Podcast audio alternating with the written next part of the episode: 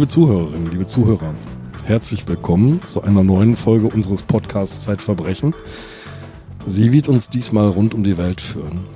Einmal um den Globus und auf dieser Reise, die wir da beschreiben, wird am Ende ein Mensch verschwinden. Jetzt aber sitzen wir, wie so oft, am Sperrsort. Ja, alles andere als verschwunden. Alles andere als verschwunden, sehr präsent im Büro von Sabine Rückert. Aber wir sind nicht allein heute. Sabine. Vielleicht sollten wir uns doch kurz vorstellen. Ich habe kürzlich einen Hinweis bekommen auf Twitter, dass wir uns nicht dauernd vorstellen sollen, weil man wisse jetzt langsam, wer wir sind. Ich habe aber dann darauf hingewiesen, nicht ohne unbescheiden zu sein, dass immer wieder neue Hörer zu uns stoßen und äh, vielleicht nicht wissen, wer wir sind. Also du bist jedenfalls Andreas Sendker, Leiter des Wissenschaftsressorts und Herausgeber unseres Magazins Zeitwissen. Und du, Sabine, bist stellvertretende Chefredakteurin der Zeit und Herausgeberin unseres wunderbaren Magazins Zeitverbrechen. Ja, wir sitzen hier zu viert diesmal. Frieda Morische, unsere Producerin, ist sowieso immer dabei, äh, still und leise. Aber wir haben auch diesmal wieder einen Gast. Es ist Karin Ceballos Betancourt, die als Reporterin arbeitet im Ressort Z entdecken. Wir haben ja hier sehr viele verschiedene Ressorts und überall sind äh, Reporter, die alle Kriminalgeschichten schreiben. Und diesmal ist es die Karin. Karin, du hast eine Geschichte geschrieben, die tatsächlich rund um den Globus führt, aber sehr, sehr viel mit Deutschland zu tun hat und eigentlich eine deutsche Geschichte ist. Äh, möchtest du einfach anfangen, uns diese Geschichte zu erzählen? Ja, hallo Sabine, hallo Andreas. Die Geschichte von Holger Franz. Auf die bin ich aufmerksam geworden im Mai vergangenen Jahres. Da habe ich in El País eine Meldung gesehen, dass zwei Fahrradfahrer in Chiapas in Mexiko verschwunden sind und die Angehörigen nach ihnen suchen, zunächst nur im Internet. Und mir fiel auf, dass dieser Holger Franz aus Freigericht stammte ursprünglich. Das ist in der Nähe von Frankfurt und ich selbst wohne zur Hälfte in Frankfurt. Und ich habe mich in der Vergangenheit viel mit Lateinamerika beschäftigt, insbesondere auch mit Mexiko. Dann habe ich das weiter verfolgt. Ich habe das aber den Kollegen erst dann vorgeschlagen, den Fall, als klar wurde, dass ich an den Fall auch rankomme. Wie hast du denn dann recherchiert? Wie bist du denn dann vorgegangen? Ich habe versucht, den Bruder von Holger Franz, Rainer Hagenbusch, der hatte zu dem Zeitpunkt schon eine Facebook-Seite aufgesetzt, wo er auf, nach seinem Bruder gesucht hatte und aufgefordert hatte, Hinweise zu schicken, Menschen, irgendjemand, der seinen Bruder noch gesehen hatte. Und dann habe ich ihm eine E-Mail geschrieben, äh, nicht eine E-Mail, sondern eine Direktnachricht per Facebook und ähm, auf die hat er dann auch sehr schnell geantwortet. Er hat mich auch direkt geduzt und äh, sagte, er sei gerade in Mexiko und äh, war sehr zugänglich von Anfang an. Lass uns erstmal über Holger Franz reden, der Mann, nach dem jetzt gesucht wird. Holger Franz, Krankenpfleger, beschließt irgendwann, er möchte was ganz anderes machen, kauft sich ein Fahrrad und denkt sich, ich möchte nach Teheran. Er baut sich ein Fahrrad, oder? Genau. Ich habe mit vielen Freunden und mit Familienangehörigen ja von ihm gesprochen. Das muss ein langsamer Prozess bei ihm gewesen sein. Also er war nicht immer so, wie er war, als er aufgebrochen ist zu dieser Reise. Er war früher in der Wikinger-Szene aktiv, also in diesen Reenactment-Gruppen, hatte sich ein Haus gebaut, war verheiratet und hatte mit seiner Frau zusammen in der Nähe von Freigericht, glaube ich, bei Schlüchtern, hat er ein Haus renoviert und kam über diesen Hausbau immer mehr zu diesem, also auch über die Reenactment-Szene, Wikinger selber machen, naturnah leben. Und dann ging diese Ehe irgendwann in die Brüche. Dann zog er daraufhin in die Schweiz. Ich glaube aus sehr pragmatischen Gründen, weil man da als Krankenpfleger besser verdient. Und fing da an äh, zu wandern und machte erst so kleine Tagestouren und das wurde dann immer, immer mehr und immer mehr. Und irgendwann beschloss er, mit dem Fahrrad loszufahren und mal zu gucken, wie weit er kommt. Und zunächst war in der Tat das erste Etappenziel Teheran. Es war aber ursprünglich geplant, dass er dann auch wieder nach Hause kommt. Das Fahrrad wird ja eine große Rolle spielen. Er hat es aber von Anfang an selbst gebaut oder hat er eins? Also er hat es jetzt nicht irgendwie, also er hat nicht die Teile gegossen oder mhm. so. Also ich glaube einfach, ähm, Profis, die sich die Räder zusammenbauen, die, die nehmen einfach verschiedene Teile, die gut für sie taugen und gucken, was am besten passt. Also da kauft man einfach kein Fahrrad von der Stange. Mhm. Ich zitiere jetzt einfach mal ein bisschen ähm, äh, faktenhuberisch aus deinem Artikel. Das ist nämlich ein besonderer Sattel, Sabine, auf dem er da sitzt. Der ist von Brooks, das ist so ein brauner Ledersattel. Normalerweise Leute, die so lange Touren fahren, suchen sich was anderes aus, denn diese Brooks-Sattel, ich habe auch so einen, sind schon ziemlich hart. Da ähm, lange Strecken drauf zu machen, ist wirklich Gewöhnungssache. Wo ist denn dann da der Vorteil? Der ist schön. Der ist schön und besonders. Aber man setzt ja drauf, es sieht ja niemand die Schönheit. ich weiß nicht. Und dann setzte er sich in Freigericht auf den Sattel und fuhr los. Ja. Und ist dann durch alle möglichen Länder gekommen, Genau. die ja auch nicht ganz unproblematisch sind. Genau, also zunächst mal äh, schon relativ unproblematisch. Er ist ja erstmal durch Europa gefahren. Und er hat auch von Anfang an einen Reiseblog geschrieben. Ich habe jetzt gar nicht geguckt, ob der noch online ist, aber er war sehr lange noch online und hat berichtet über die verschiedenen Stationen, über seine Begegnungen, über die Menschen, die er getroffen hat. Und er kam zunächst mal bis Istanbul. Aber er sieht dann Teheran. Ja, und nicht nur das, also er fährt dann eben auch weiter und äh, es bleibt nicht bei Teheran. Er fährt nach Kasachstan, Usbekistan, Kirgistan, Tadschikistan, China. Er fährt einfach immer weiter. Holger Franz mit wenig Gepäck, immer einer kurzen roten Hose, unterwegs auf einem Fahrrad mit schwarzem Stahlrahmen, quer um die Welt. Irgendwann stößt er in China an die Küste und dann packt er sein Rad aufs Schiff und weiter geht's. Genau. Nach Alaska. Ja.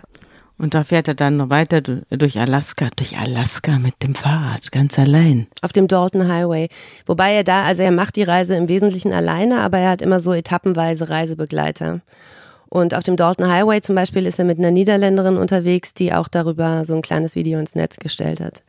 Also man dokumentiert alles. Das ist ja auch ein ganz interessanter, diese ganze kleine Serie, die du da geschrieben hast über diesen Fall in Z entdecken.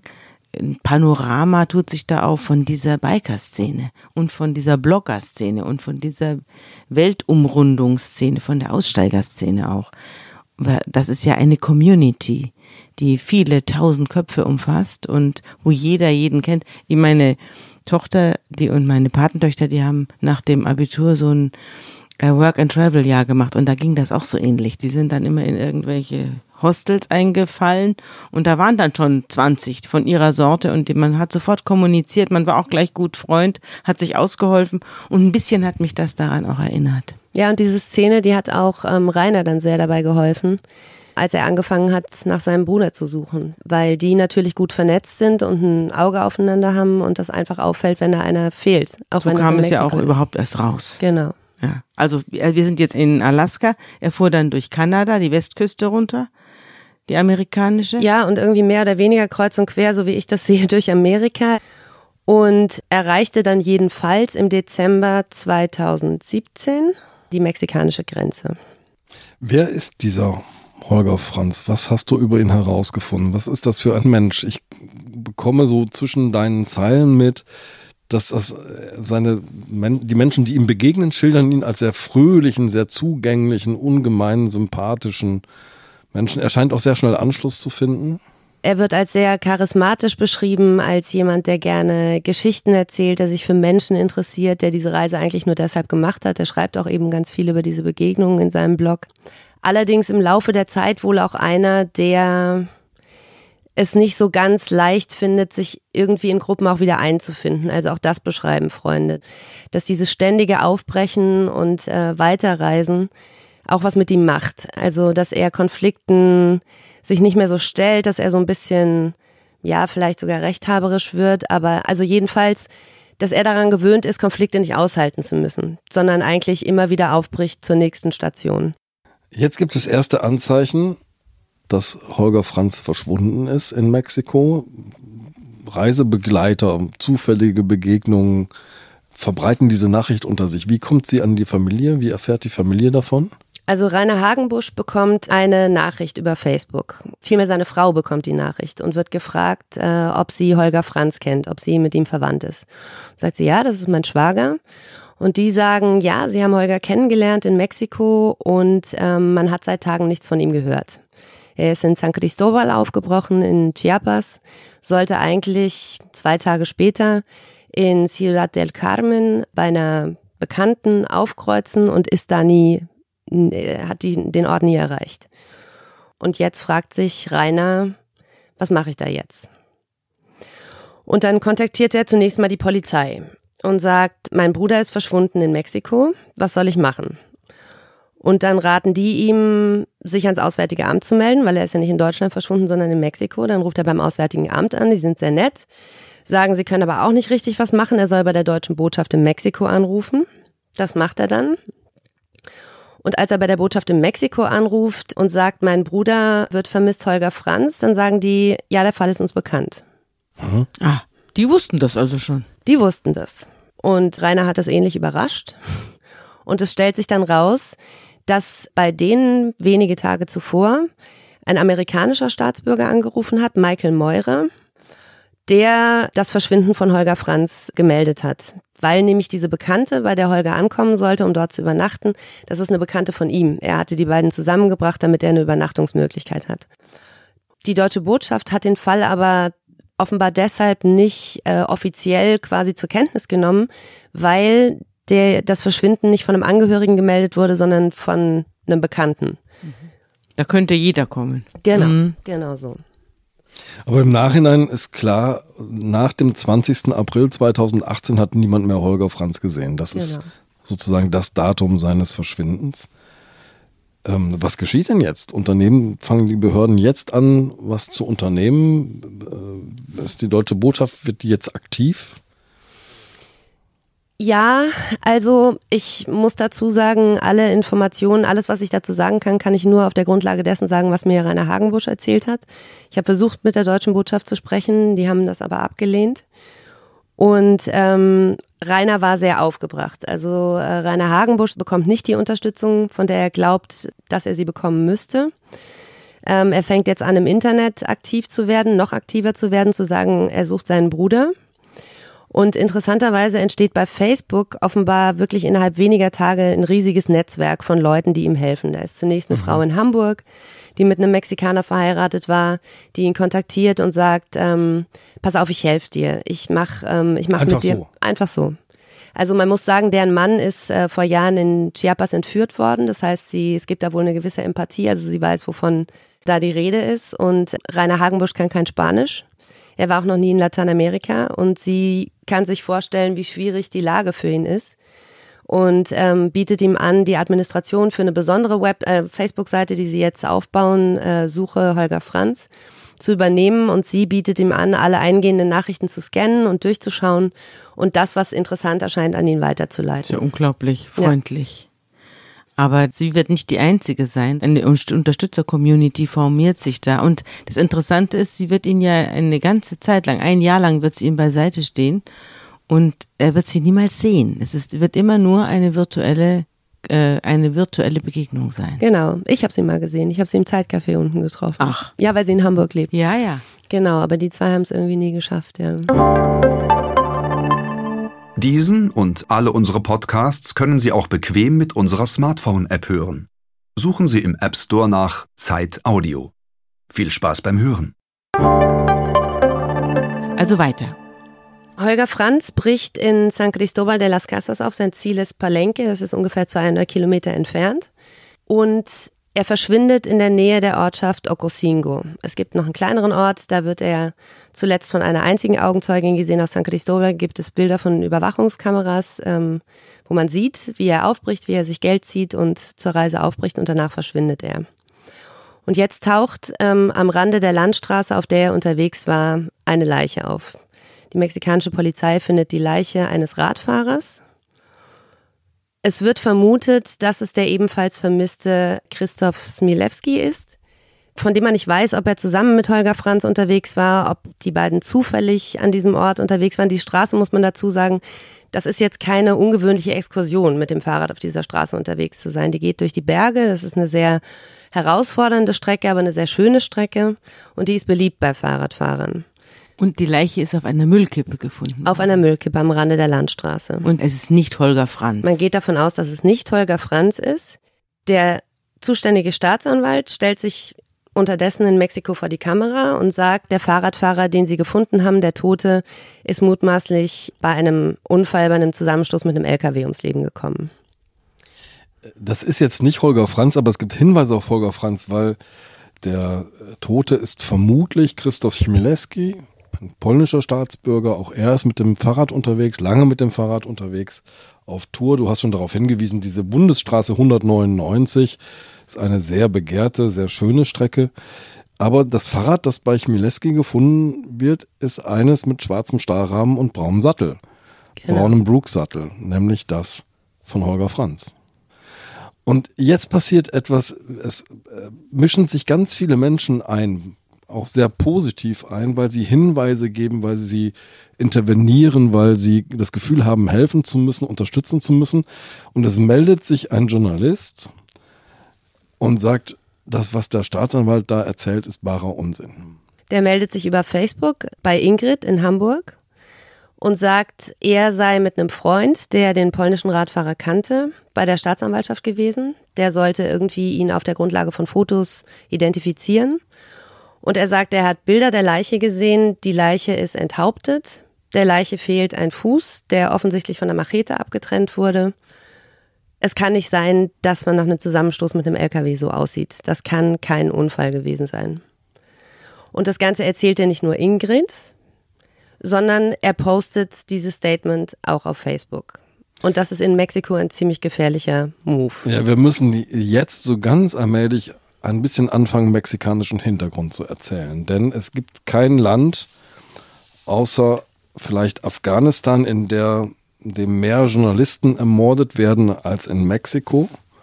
90 Prozent der Fälle werden nie aufgeklärt. Und es ist ziemlich mutig, als Journalist aufzutreten und zu sagen, die Staatsanwaltschaft lügt.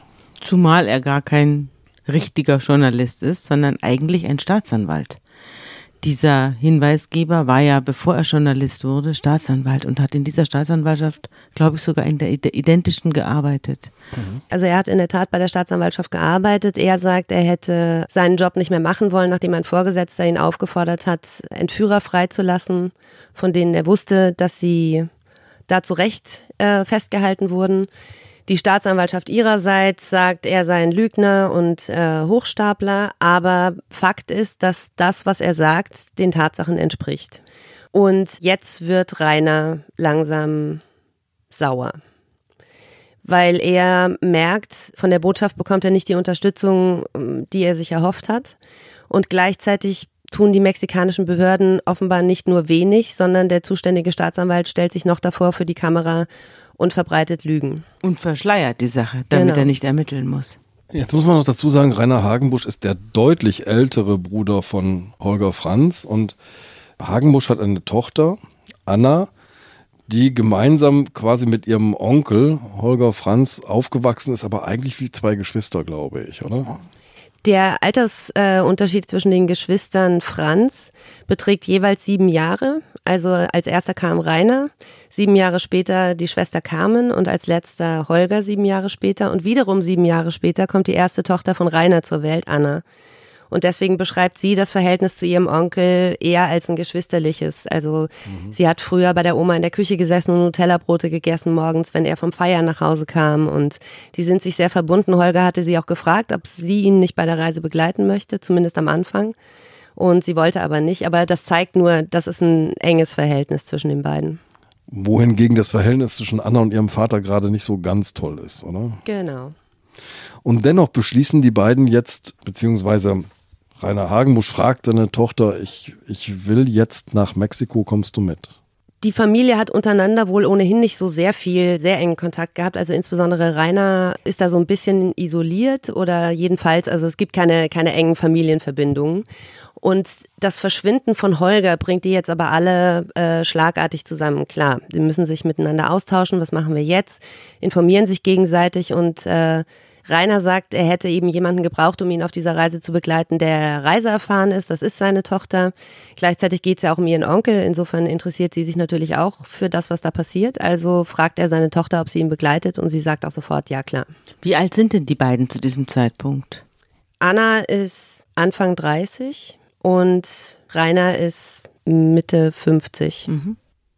Und die beiden sitzen jetzt im, im Flieger nach Mexiko. Was passiert dann? Marschieren die jetzt einfach auf eigene Faust los und spielen Privatdetektiv oder nehmen sie Kontakt zu den Behörden auf? Man, Wie muss, sagen, man muss sagen, dass noch bevor sie ins Flugzeug steigen, erreicht Rainer die Nachricht, dass in Chiapas eine zweite Leiche gefunden worden ist, weiter unten. Also am Rande der Landstraße oben, wo Christoph gefunden wurde. Der wurde, der blieb mit dem Fahrrad relativ oben am Hang an einem Baum hängen, aber die Schlucht ist insgesamt sehr tief, mehr als 200 Meter. Und auf Drängen Reiners und mutmaßlich auch der Botschaft hin wird also nochmal weiter gesucht. Und tatsächlich wird unten am Boden der Schlucht eine zweite Leiche gefunden, die allerdings skelettiert ist. Und das alles auf dieser riesigen Müllkippe. Das alles auf dieser riesigen Müllkippe, die dann weiter unten keine Müllkippe mehr ist, weil der Müll nicht so tief liegt, aber ähm, das alles auf einem Kilometerabschnitt der, der Landstraße. Mhm. Und diese zweite Leiche, die gefunden wird, ist aber im Gegensatz zur ersten skelettiert. Sie ist nicht komplett. Es ist der Schädel, es ist das Becken und ein Teil vom Oberschenkel, glaube ich. Ach so, es sind nur noch Überreste. Es übrig. sind nur noch Überreste übrig und komplett skelettiert. Und deswegen geht Rainer davon aus, das kann nicht Holger sein. Der liegt da ja noch gar nicht so lange. Aber es war doch Holger. Ja. Ja, es gibt einen eindeutigen Hinweis, einen ersten, nämlich die Beckenknochen stecken in einer kurzen roten Hose. Und in dieser kurzen Hose drin steckt noch dazu ein Zettel mit einer Skizze, die Rainer ein paar Tage vorher auf einem Foto gesehen hat. Holger hat nämlich verschiedene kleine Skizzen gemacht, wie er die GoPro-Kamera besser an seinem Fahrradlenker befestigen kann und hat die einer Freundin in Mexico City gesimst. Und diese Skizze, von der er Fotos gesehen hat, die Holger geschickt hat, diese Skizze befindet sich in der Tasche der roten Hose. Das hast du ein Stichwort genannt, das muss ich gleich mal aufnehmen, nämlich GoPro-Kamera. Wir haben ja schon kurz angedeutet, diese Szene der Weltreisenden, führt Blogs, digitale Reisetagebücher. Sie führen auch oft Kameras mit sich und zeichnen ihre Touren auf, besondere Streckenabschnitte zum Beispiel. Und auch Holger Franz hat eine solche Kamera auf seinem Fahrrad montiert. Wie genau äh, kann man in seinem Blog eigentlich nachvollziehen, wo er ist, was er macht? Ist das sozusagen, äh, hätte man das live verfolgen können oder äh, wie, wie präzise dokumentiert er, was er tut? Dokumentiert vor allem sehr präzise mit Zahlen. Also offenbar gefallen ihm Statistiken. Er rechnet immer irgendwelche Werte aus, Mon Monatsdurchschnitte. Aber es ist jetzt nicht so, dass es ein rund um die Uhr äh, Dokumentation seiner Reise ist. Das heißt, man kann jetzt im Nachhinein nicht mehr sagen, ab, ab dem Moment hört eine Aufnahme der Kamera auf und das nee. muss der Moment gewesen sein, wo irgendwas passiert ist. Nein. Nicht so präzise. Die Kamera ist jedenfalls weg, als das Rad gefunden wird. Ja. Du erzählst zwischendurch auch ein, ein, quasi ein besonderes Modell, mit dem Holger auf seiner Reise bezahlt, wenn er zu Gast ist, nämlich er bezahlt mit Geschichten. Genau, wie gesagt vorhin, er, er erzählt gerne. Er lernt gerne Menschen kennen und teilt äh, Abschnitte seines Lebens mit ihm oder Eindrücke seines Lebens mit ihnen und ähm, ist wohl auch ein sehr guter Geschichtenerzähler. Und das merkt man auch. Also der Blog ist tatsächlich sehr lebendig geschrieben und deswegen, also das ist nicht so ein staccatohafter Bericht seiner Reise, sondern tatsächlich, ich stelle mir das vor, ich weiß es ja nicht genau, ich nehme an, er hat sich dann regelmäßig, aber so alle paar Wochen mal in Ruhe hingesetzt mhm. und seine Impressionen zusammengefasst. Sortiert, genau. genau. Und wer ihm am Bett gibt, wird mit einer Geschichte belohnt, genau. sozusagen. Genau. Ja. Wie kann es sein, dass er in diesem Zustand ist, als man ihn findet? Dass er also nur noch der Kopf da ist und ein Stück vom Rückgrat und ein Stück vom Becken und vom Oberschenkel. Was haben dir die Behörden, du bist ja dann auch selber rübergefahren, äh, was hast, hast du da rausbekommen? Was hat der Bruder rausbekommen? Wie kann es sein, dass jemand nach 14 Tagen, ich denke 14 Tage hat er da gelegen, in diesem Zustand bereits ist? Naja, Chris lag ähm, weiter oben auf der Müllkippe, das ist ein anderer Untergrund. Ähm, und unten in der Schlucht ist das Klima anders und es gibt in Mexiko wilde Tiere. Man sieht eben an den Knochen wohl auch äh, Nagespuren von Tieren. Und äh, noch dazu ist es sehr, sehr warm in der Gegend. Das geht dann offenbar sehr schnell. Die Todesursache ist auch relativ schnell klar, denn äh, es gibt ein Einschussloch im Schädel. Er ist erschossen worden. Ja. Ein brauner Schädel mit blendend weißen Zähnen, denn ähm, seine Zähne, sein Lachen, sein Lächeln war an Holger Franz offenbar sehr auffällig. Und daran wird er auch sofort identifiziert. Du schilderst eine Szene in der Rechtsmedizin, denn Rainer Hagenbusch und seine Tochter tauchen jetzt in der Rechtsmedizin auf. Nur er. Nur, nur Rainer Hagenbusch. Und ähm, da kommt ein Mitarbeiter und schüttet quasi die Knochen von Holger Franz aus einer Plastiktüte auf den Tisch, bis er von seinem Mitarbeiter oder seinem Chef angefahren wird. Hier steht die Familie, eine, eine irre Szene. Das hat mir Rainer so erzählt. Ich war da nicht dabei, das war bei seiner ersten Reise nach Mexiko. Es muss in der Tat, also ich war nicht in der Rechtsmedizin selbst, aber die Zustände da, und das kann man sich gut vorstellen, es gibt einfach, es gibt einfach unglaublich viele Leichen. Die muss man ja auch erstmal irgendwo unterbringen. Und im Leichenschauhaus in Tuxtla ist es voll und die haben, äh, er hat erzählt, dass äh, dort Leichen quasi unverhüllt einfach äh, in so einer Halle zusammenlagen. Und da kam dann ähm, ein Mitarbeiter der Rechtsmedizin, wohl nicht wissend, dass Rainer Hagenbusch der Bruder ist, mit einer Plastiktüte in der Hand und schüttete in der Tat so die Knochen aus. Und er war in Begleitung von einem Mitarbeiter der Botschaft, der deutschen Botschaft, und der hat den, ihn darauf hingewiesen und gesagt, Familia, Familia. Und daraufhin hat er sich dann ein bisschen zusammengerissen. Ja. Vielleicht der Moment, um nochmal einen Hintergrund zu Mexiko zu liefern. Alle zwei Stunden statistisch verschwindet dort ein Mensch und im Mai 2018, das ist der Zeitraum, in dem wir uns ungefähr bewegen, gibt es in Mexiko Meldungen von täglich 85 Mordopfern. Warum fährt man mit dem Fahrrad durch so ein irre gefährliches Land? Das ist eine Frage. Ich, ich weiß es nicht. Ich kann es mir nur so erklären, dass es natürlich auch immer viele gibt, denen nichts passiert. Also es sind schon alle Stellen in Mexiko sehr darum bemüht, Touristen zu schützen, weil der Tourismus einfach ein sehr wichtiger Wirtschaftsfaktor in Mexiko ist. Und das erklärt wahrscheinlich auch, warum der Staatsanwalt zunächst versucht hat, das Ganze als einen Unfall darzustellen. Ah, ja weil das natürlich tödlich ist für den Tourismus. Also man muss sagen, San Cristobal und Palenque, diese ähm, beiden Orte, die die Landstraße verbindet, auf der Holger Franz ums Leben kommt, das sind zwei ganz wichtige ähm, touristische Magneten in der Region.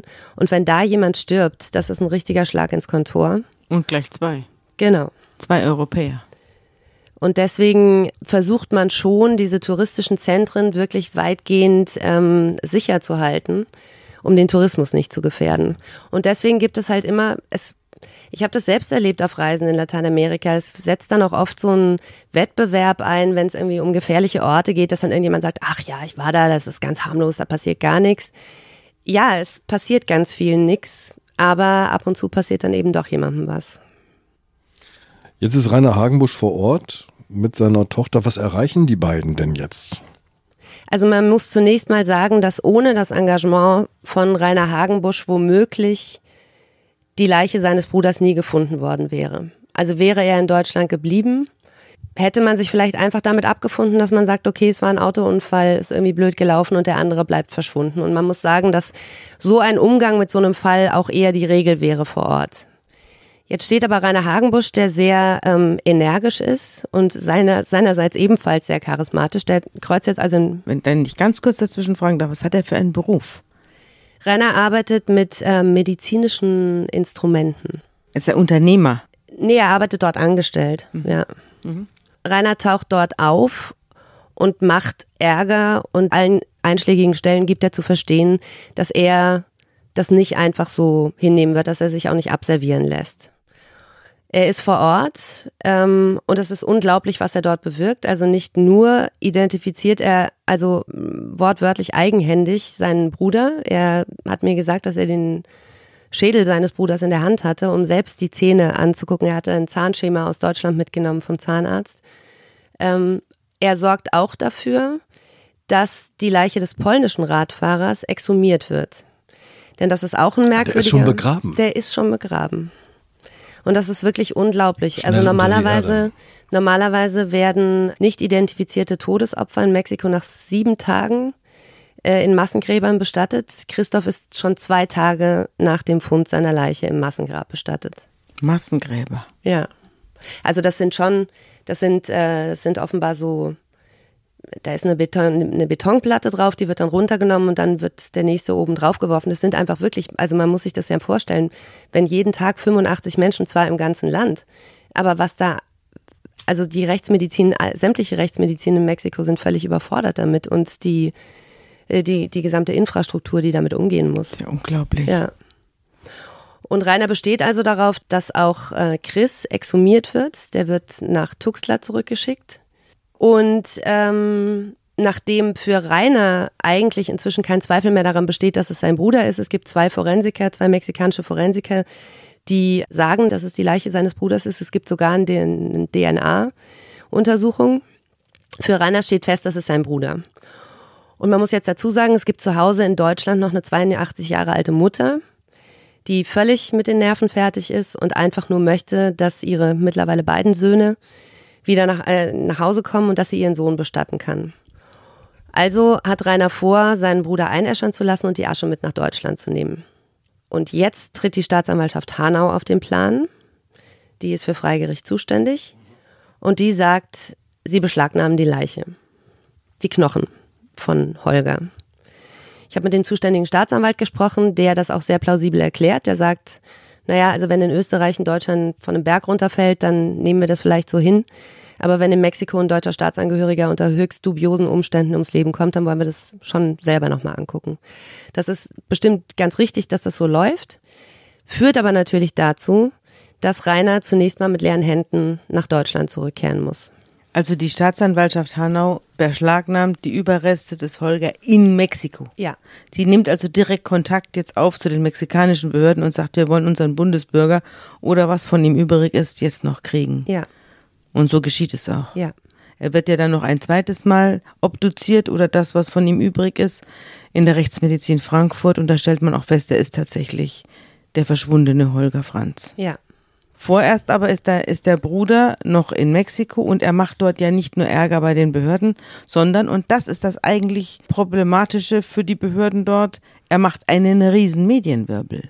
Er sucht ja Zeitungen auf und Journalisten und vor allem macht er ja im Internet einen unglaublichen Aufstand und äh, informiert alle möglichen Plattformen darüber, wie hier mit ihm und seinem Familienunglück umgegangen wird. Und das ist es, was die, was die Behörden wahrscheinlich besonders stört, dass er im Ausland und weltweit im Netz das Erscheinungsbild Mexikos doch erheblich stört.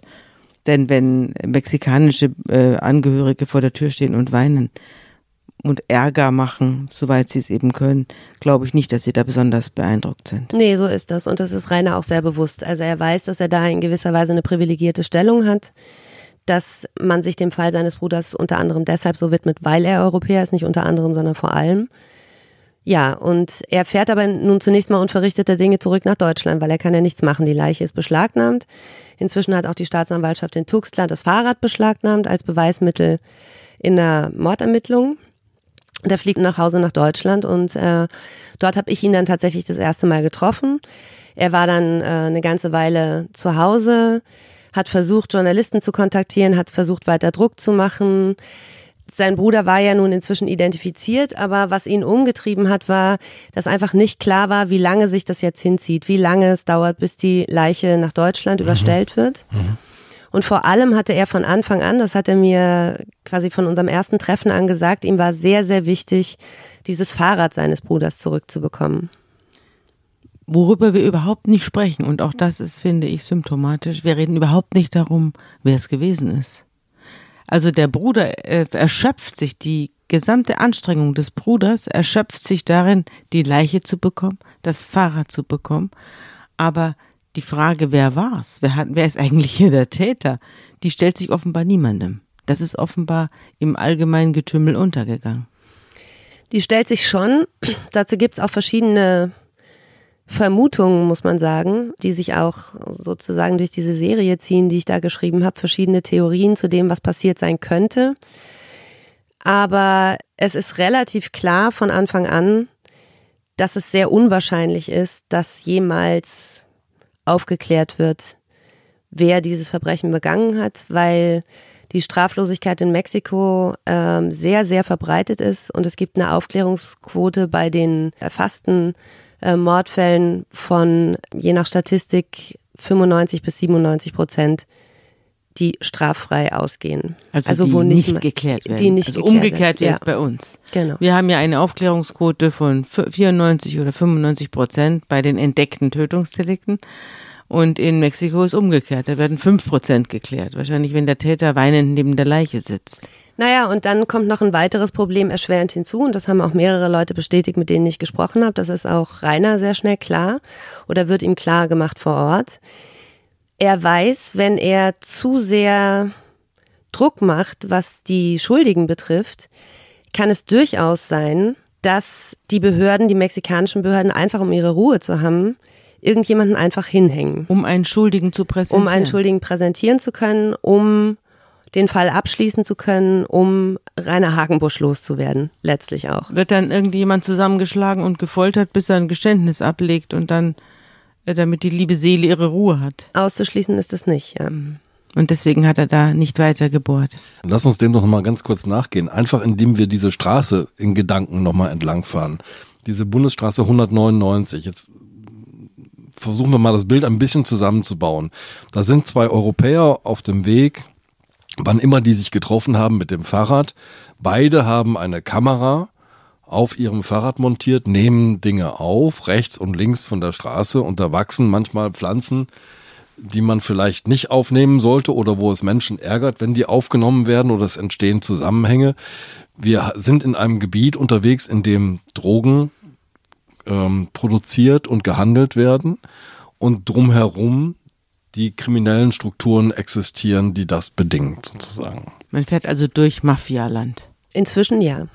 Das war nicht immer so, aber da kommen mehrere Faktoren zusammen seit dieses Gebiet für Kartelle interessant gewesen ist, gab es am Anfang, das ist ganz oft die Entwicklung, es gab erst ein Kartell.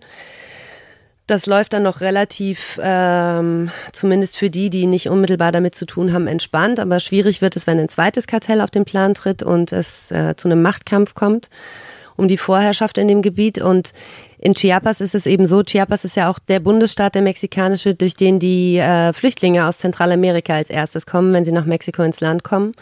Und die Flüchtlinge beziehungsweise Menschenhandel, Menschenraub, Erpressung ist inzwischen eine große Einnahmensquelle für die Kartelle, weshalb Chiapas für sie in mehrerlei Hinsicht interessant ist. Und bedauerlicherweise ist es inzwischen auch so, dass äh, die Drogen dort nicht nur angebaut und gehandelt, sondern eben auch konsumiert werden und auch in den ähm, ärmeren Gemeinden, was zu erheblichen Problemen geführt hat im Sozialgefüge der Region. Wenn ich mich richtig erinnere, stößt du im Laufe deiner Recherche quasi auf eine Karte dieser Region mit roten Flecken, die stehen für quasi Krisen in dieser oder Ereignisse. Erklär mal, was, was bedeuten diese roten Flecken? Oder sind das No-Go-Areas für die Polizei?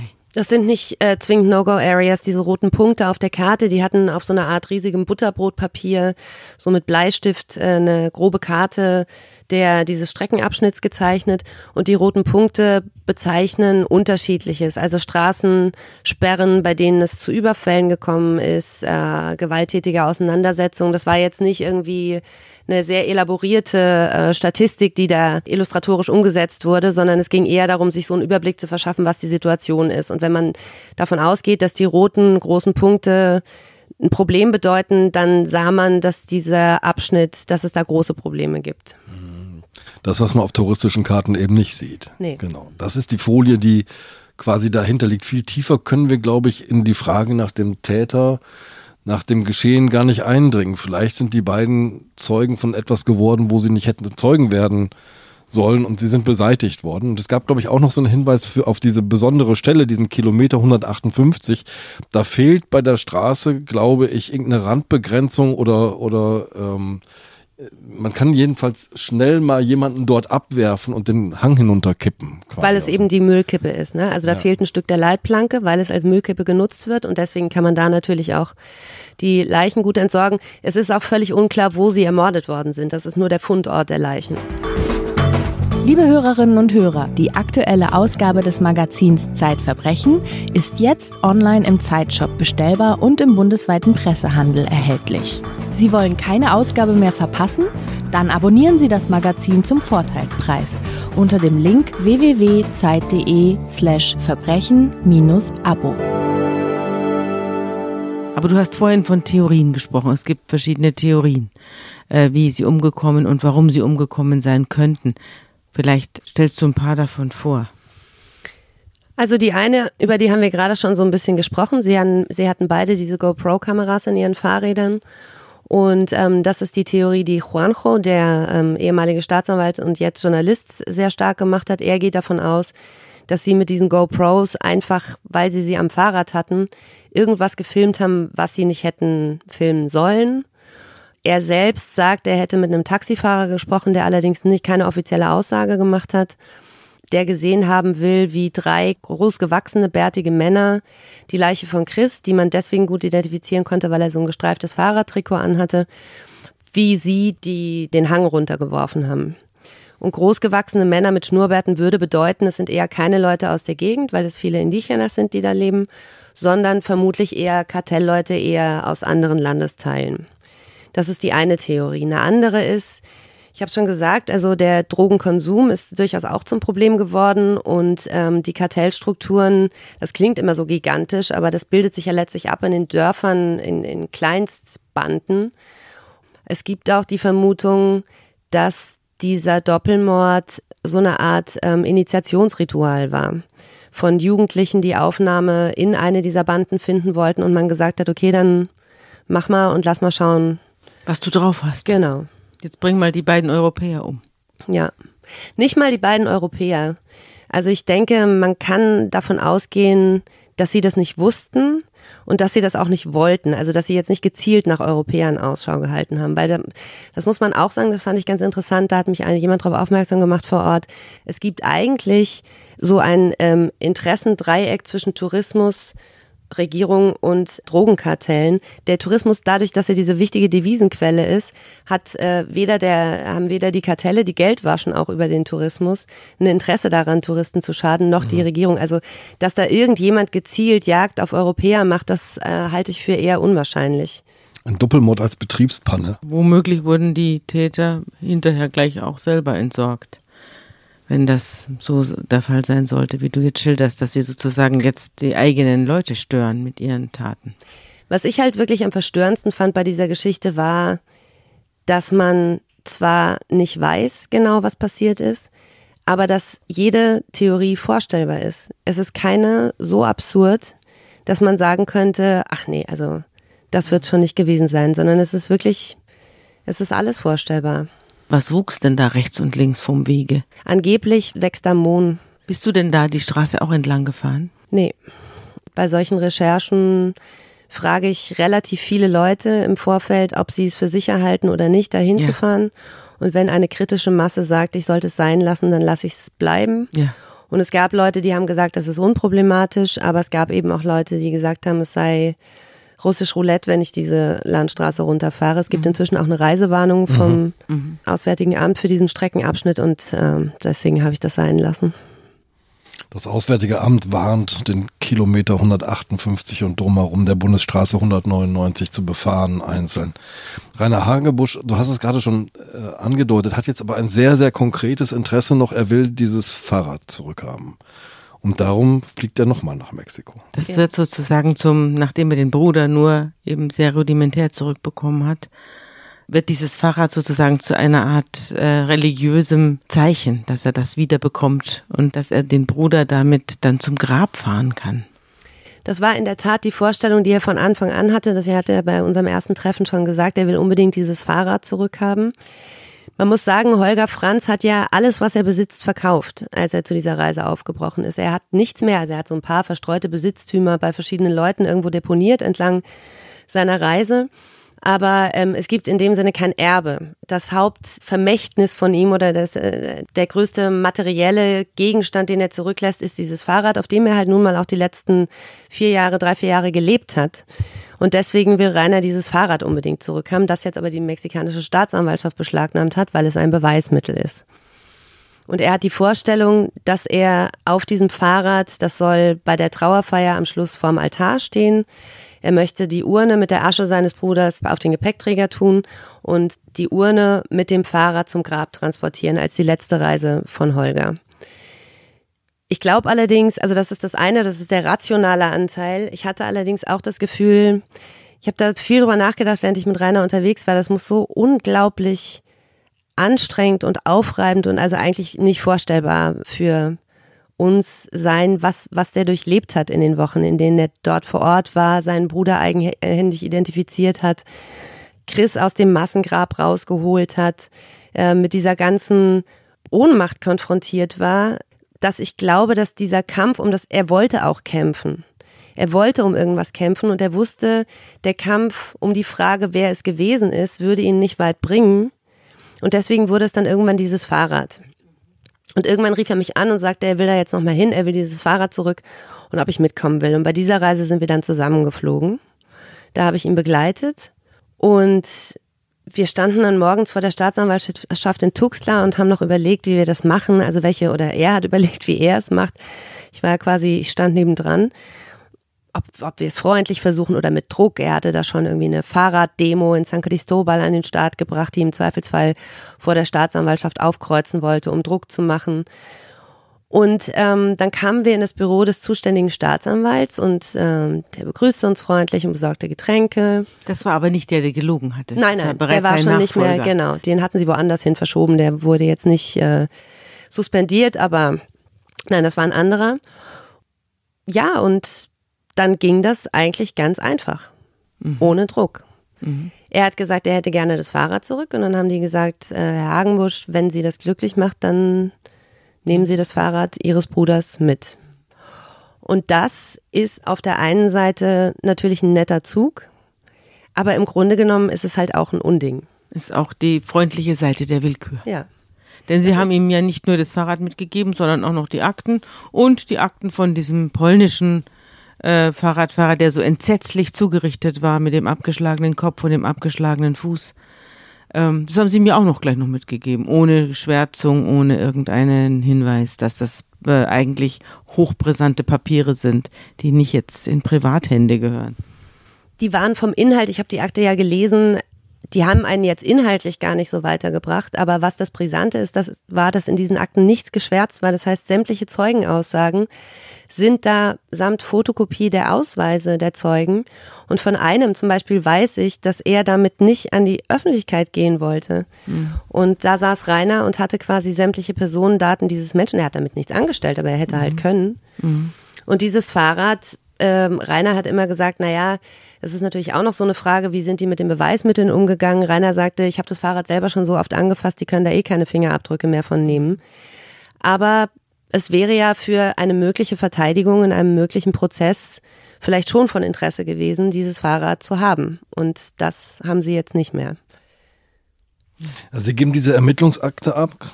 Aktenzeichen 0044 059 0902 2018. 1019 Seiten hast du aufgeschrieben. Du hast sie, glaube ich, sogar gewogen. 5,6 Kilo Papier und damit ist Mexiko den Fall los. Ja. Ja.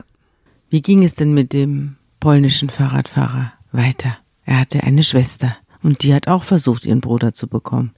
Die Schwester des polnischen Radfahrers von Chris habe ich bei der Trauerfeier von Holger kennengelernt im August. Hab mit ihr gesprochen und sie war damals sehr verzweifelt, denn zu dem Zeitpunkt war die Leiche ihres Bruders immer noch in Mexiko. Es war genauso schwierig wie bei Rainer. Sie hat versucht, DNA-Proben nach Mexiko zu schicken. Das war aber sehr kompliziert, weil die über polnische Behörden zugestellt werden müssen. Aus irgendwelchen Gründen haben die polnischen Behörden sich darum aber nicht bemüht oder haben gesagt, die Proben seien nie angekommen. Äh, Rainer hat ihr ein ums andere Mal gesagt, du musst das machen wie ich, du musst da hinfahren, du musst da Druck machen, wenn du nicht selber da aufkreuzt, passiert gar nichts. Und sie hat aber gesagt, sie hat Angst. Sie will nicht. Sie hatte auch äh, sehr große, also ganz im Gegensatz zu Rainer, der ja sehr verliebt war in Mexiko. Sie hat da eher große Ressentiments empfunden, wollte auch nicht so richtig mit den Mexikanern bei der Trauerfeier sprechen.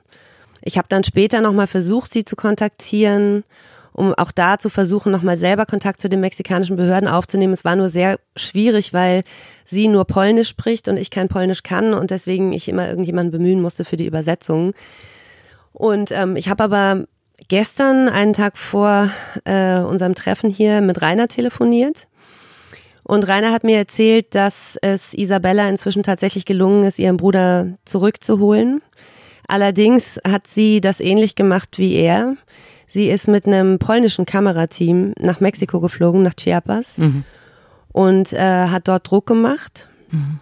Und inzwischen weiß man auch, was selbst als wir dort waren, nie erwähnt wurde und was auch äußerst rätselhaft ist. Der Kopf von Chris wurde so abgetrennt, dass ein Teil des Hinterkopfes noch da war.